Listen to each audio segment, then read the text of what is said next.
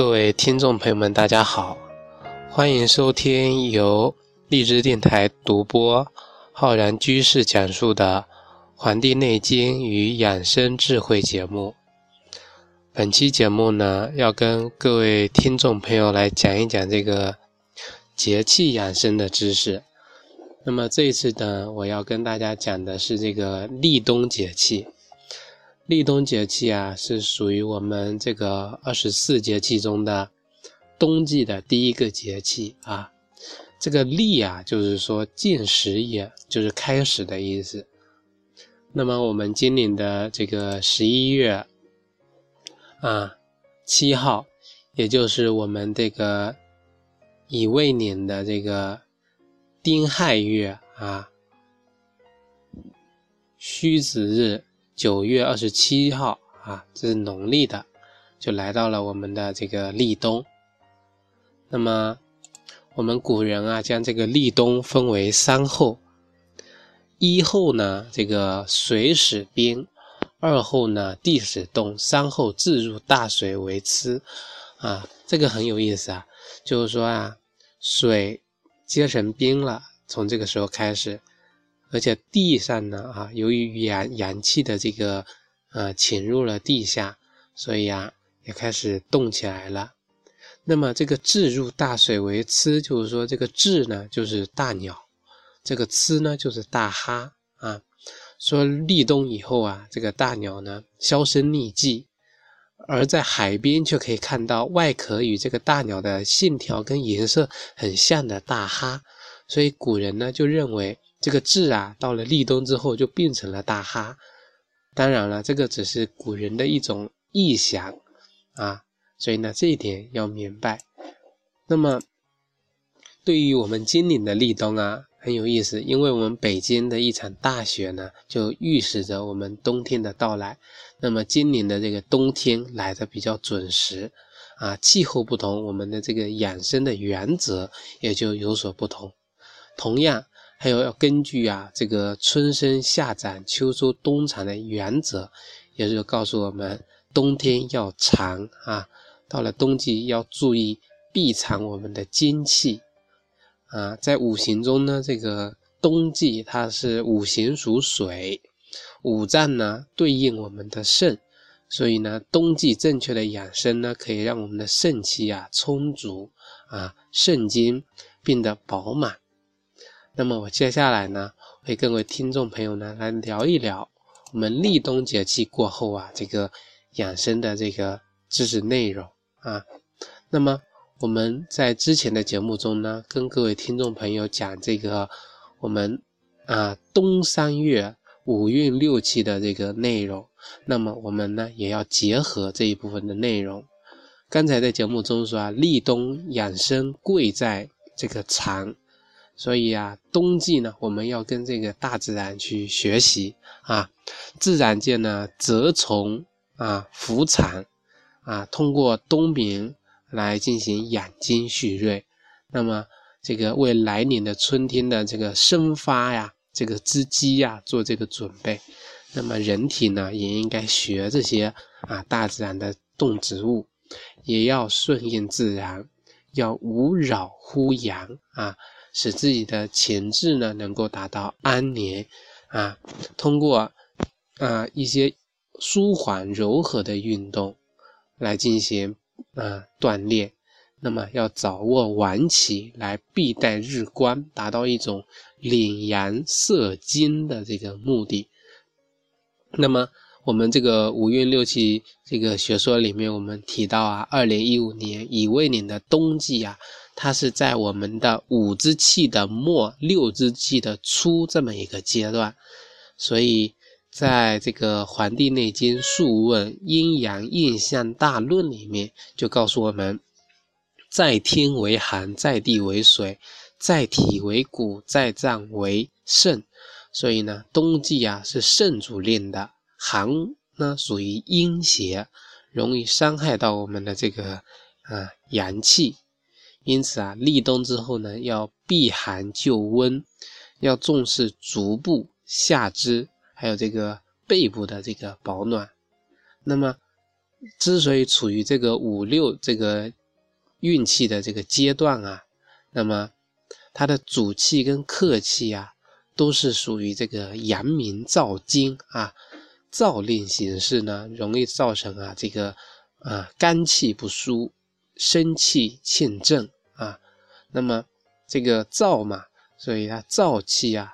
容易伤我们的阴啊。肺为水之上源，那肺肾容易亏虚，所以这个阶段呢，气运容易导致这么几个格局。第一个格局叫上燥啊，人体的上部部分容易出现燥，中清啊，中间容易出现清气啊。那么人第三个格局呢叫肝郁啊，肝郁啊。那么上燥中清肝郁这样的这个格局啊。就容易出现啊，这个上燥出现口干心烦、口串啊、头痛啊、眼睛干涩这样的情况。那么中清呢，容易造成啊这个脘腹的胀满啊、便溏和排便不畅这样的这个情况。那么肝郁啊，就容易造成情志不舒啊、内痛、形寒。心慌这样的这个不适的情况，所以呢，对于出现的这个问题啊，那么我们就得通过啊一定的这个方法进行啊调养。那么接下来呢，就跟大家来讲一讲关于这个调养的这个原则啊。那么这个原则呢，我们还是得遵循我们的《黄帝内经》中对于啊开篇立论的环节讲这个。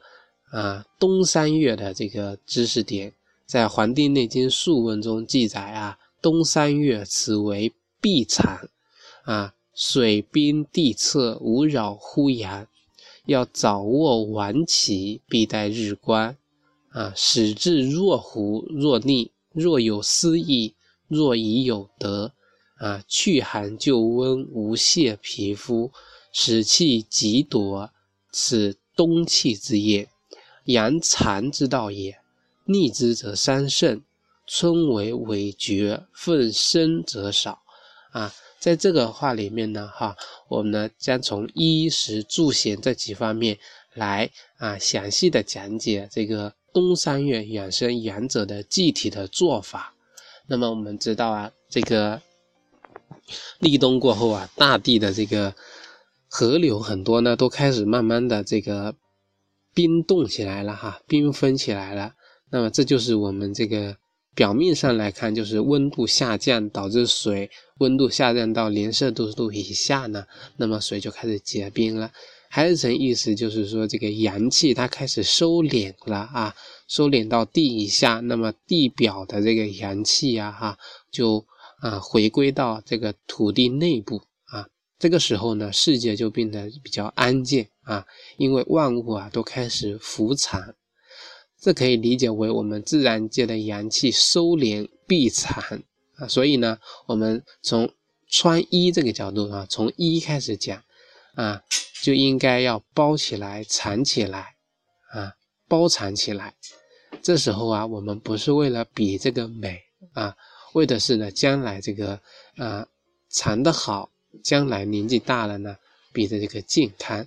所以啊，冬季的这个穿衣呢，就应该要注意这么几点啊。我呢分这么几点给大家讲。第一点啊，就是说啊，始终啊要让自己的身体呢啊，还有四肢啊，感觉到这个温暖啊，但是呢，不能这个燥热啊，也不能出汗，这个呢是我们要把握的，因为这个出汗啊、燥热容易。导致伤害我们的阴啊，伤阴，而且呢，出汗过多损害我们的这个津液啊，这是第一点。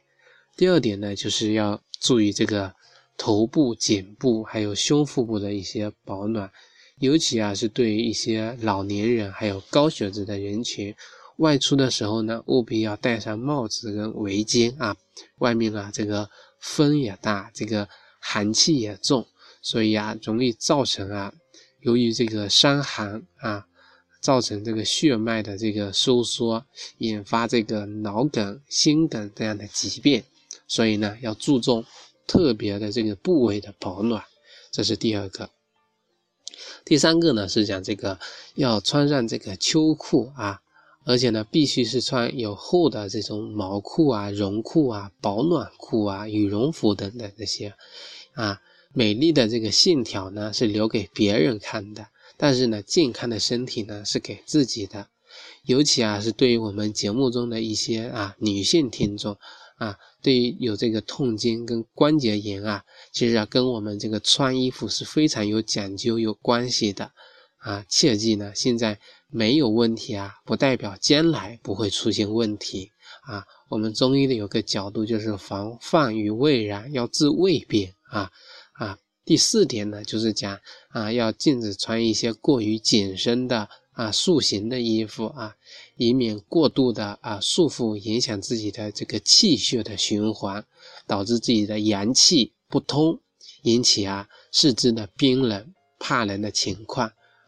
我们经常会看到有些人穿的非常的这个紧啊，那么导致四肢末端的阳气呀啊，要通过更大的这个动力、阳气的调动，才能温暖到四肢啊。所以啊，我们看到很多人都可以穿的这个胖乎乎的这种情况呢，我们大家呢都可以这么穿啊，不必在冬季的时候特别注重这个外形啊，穿的这个衣服啊，要为自己的这个健康这方面呢多着想着想。这个呢是关于这个穿衣啊这个方面的。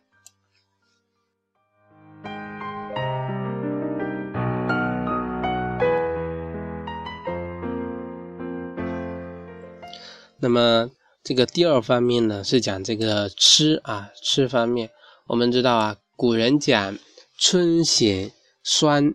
增肝以养这个脾气，夏省苦增辛以养这个肺气，长夏呢省这个甘增咸来养我们的这个肾气，秋呢省辛啊增酸以养我们的这个。肝气，冬啊要省咸增苦以养心气，啊，因为呢这个肝呢是啊这个酸是入肝的，苦呢是入心的，肝啊是入这个脾的，心是入肺，肾是入肾，所以啊春肝气盛，那么肝木易克脾土，所以要减少吃酸的，来增一些一些。肝的来补我们的脾啊，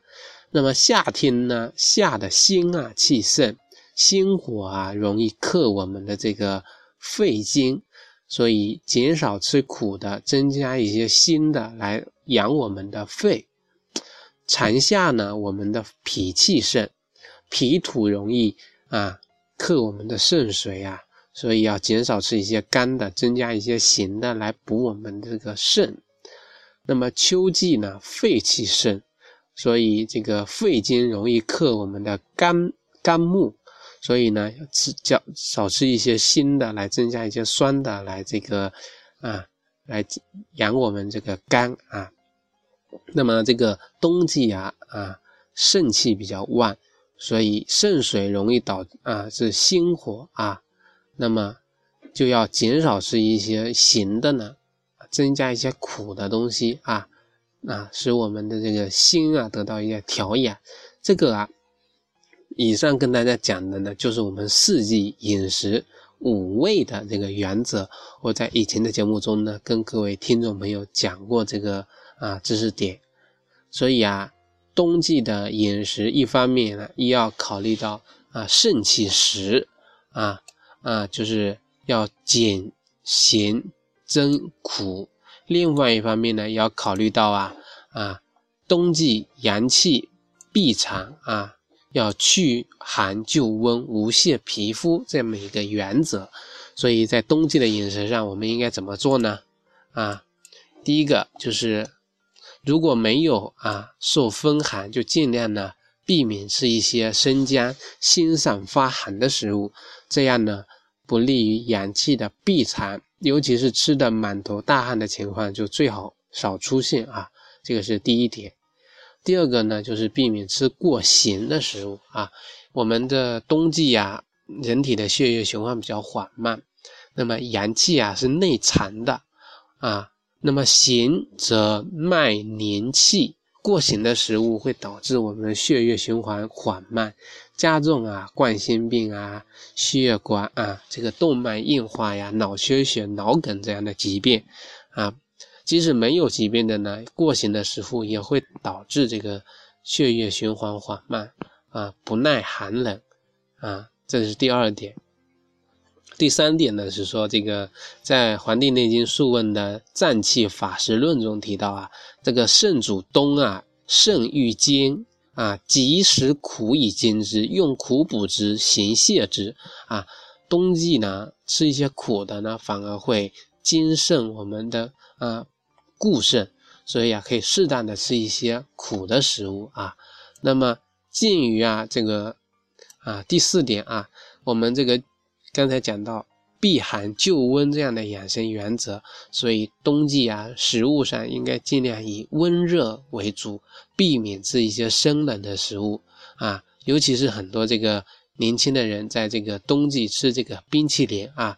更容易啊造成这个很多的问题，所以这个要注意。这个呢是第四点，第五点就是说，我们冬季啊可以适当的增加肉类的摄入量啊，来补助我们的这个精气啊。这个是关于我们整个冬季，我们结合这个四季五味啊调养的原则，来给大家讲一讲冬季饮食要注意的这些点啊，把握一个。原则就是少吃咸的，可以吃一些苦的来养我们的心气啊，心气好了，那么这个肾水啊就可以足啊。那么这个是关于吃的这个方面哈。那么关于住呢，我们就是在这个居家环境上，我们同样要注意刚才讲的一个原则啊。去寒救温，无泄皮肤啊，要去寒，要避寒救温。所以呢，冬季的这个居住的环境啊，就应该要注意啊。首先呢，就是说这个室内要温暖，尤其啊是这个夜间睡眠的时候呢，这个室内的温度还有这个床具的这个温度啊，都应该啊要注意啊。这个是第一点，就是保持室内的温度啊。啊，足够保持这个能够在家呢正常的这个活动。这个第二个呢，就是说室内的环境同意要有这个闭场的原则。一般呢，不要经常的这个开着这个窗户啊，尤其是夜间人在睡觉的时候呢，容易导致这个虚邪贼风啊啊到这个房间里来，那么容易呢造成这个啊这个。很多受到这个伤寒的这个影响，那么还有啊，就是说，呃，晚上可以呢尽量留一点小缝，那么中午啊，或者说这个阳光刚好充足的时候呢，啊，要保持空气的这个流通啊，空气的流通呢，可以在家中没有人的情况下，或者说中午啊正午阳光非常啊这个灿烂的时候呢。可以开窗通通风，这样子呢，保持这个空气中这个空气的流动，防止一些这个疾病的发生啊。这个是关于第二点啊。那么第三点呢，就是说我们刚才两点都讲到要避寒就温，第三点啊，就是说要无泄皮肤，就是说要保证这个，虽然说要保证这个温暖啊，但是呢，室内的温度不能太高啊，人呢就。温度太高啊，开太高的这个空调或者说暖气，还有在这个床上放这个电热毯，都容易导致这个出过多的汗。那么冬季常常出汗，就不利于我们这个啊精气的闭藏。同样啊，我们知道这个毛孔经常处于张开、疏疏松的这个状态呢，啊，突然进入一个啊出门或者说。啊，寒风袭来就容易造成风寒，而导致这个感冒。这个呢是各位听众朋友要注意的，这个在家里的这个情况哈。那么第四个呢，就跟大家讲一讲这个出行方面啊，运动方面啊，衣食住行啊。我每次讲这个节气养生啊，都要从这四个点来讲的啊。这个行啊，我要讲到一本书，就是我们这个《青筋药方》里面有一篇章叫《道林养性》啊，里面有讲到说这个冬时天地气闭啊，气血气浮残，人不可坐劳汗出，发泄阳气，有损于人也。这句话呢，其实就是在告诉我们，跟《黄帝内经》中讲的是一样的，在冬季要注重精气的这个闭藏，所以要从哪几点来做到闭藏我们的精气，来收敛我们的阳气呢？那么第一个就是要避免剧烈的运动，啊，避免重体力的劳动啊，导致这个大汗淋漓，这个是第一个。第二个呢是要避免熬夜啊，要早睡晚起啊，要日出而作，保证充足的睡眠时间，来利于我们阳气的潜藏啊，阴经的积蓄，这个是第二个。第三个呢就是说，在防寒保暖上面要注意啊啊，这个勿扰乎阳，即就是说任何的保暖行为都应该要适度。以温暖而不出汗为度啊，这是第三个。第四个啊，在《黄帝内经·素问·金匮真言论》中提到啊，夫精者，生之本也，故藏之于精者，春不病温。这句话其实跟我们刚才讲的冬三月的养生原原则是一样的啊。如果冬天能够做到这些呢啊。把这个蚕的这个原则把握好了，那么春天呢就不会出现温变。而如果呢没有很好的进行这个啊藏的这个保养的话呢，那么春呢就容易出现温变。这个说明啊，冬季啊节制凡事保产，我们的这个啊养蚕保精，对于防治春季温变有非常重要的意义。因此啊。冬季要减少性生活的这个频率，来注意节欲啊，来保精啊。我刚才我以前讲过，这个欲啊有好多层意思呢，不仅啊有这个色欲，还有这个情欲啊，对这个金钱的迷恋，还有这个权欲，对这个职位、对这个权力的这个贪求，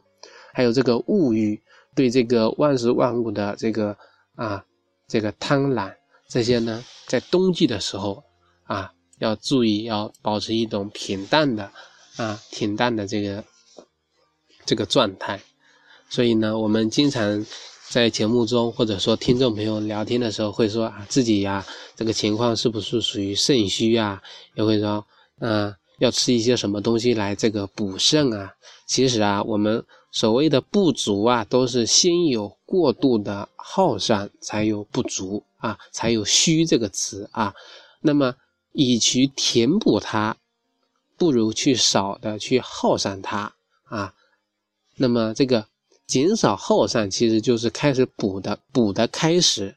当我们去面对这些疾病啊、亚健康的时候呢，我们更应该考虑的是，我们是否做了以万为常、以久为浆、以欲竭其精这些。过度耗散我们身体正气的事情，而不是现在这里考虑说吃点什么东西可以补回来。所以啊，补肾啊重在藏精，而非填补